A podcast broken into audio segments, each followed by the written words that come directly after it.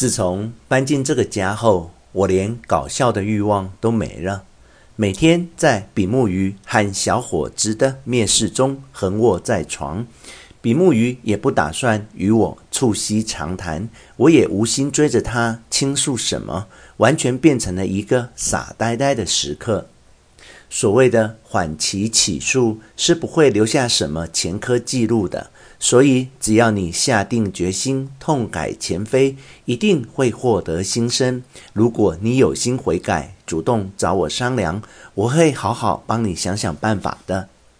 比目鱼说话的方式，不应该是世上所有人的说话方式都如此的繁琐与含糊，有一种微妙的想逃避责任的复杂性。对于他们近乎徒劳的防范心理以及数不胜数的小小心计，我总是感到困惑。最终以怎么样都行的心态，要么用搞笑敷衍，要么默默首肯一切，也就是采取所谓败北者的态度。多年后，我才知道，如果当时的比目鱼能简单扼要地告诉我，也许是另一种结果。比目鱼多此一举的提防，不应该说是世人难以理喻的虚荣心和爱面子的心态，使我感到无比的郁闷。比目鱼当时如果这么告诉我就好了，不论是国立、公立还是私立学校。无论如何，从四月开始，你必须得去一所学校上课。只要你上学了，家里就会给你寄来充裕的生活费。很久以后，我才明白，事实上当时就是这么回事。他若这么对我说了，我会听从他的话，照办执行吧。但是由于比目鱼多此一举的提防和拐弯抹角的说话方式，诡异地使我的人生方向脱轨了。如果你无心和我认真商量的话，那我也毫无办法。商量什么？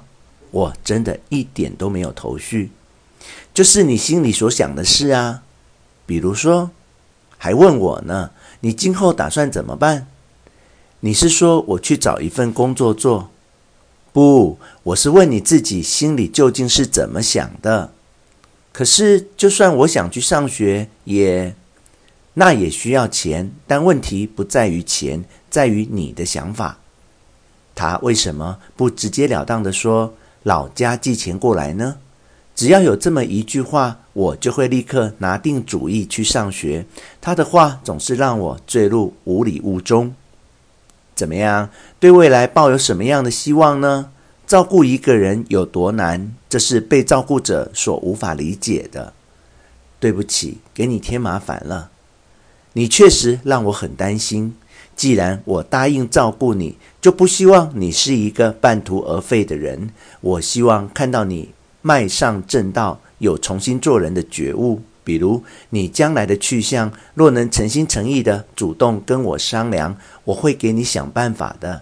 我比目鱼毕竟不是有钱人，资助你的能力也很有限。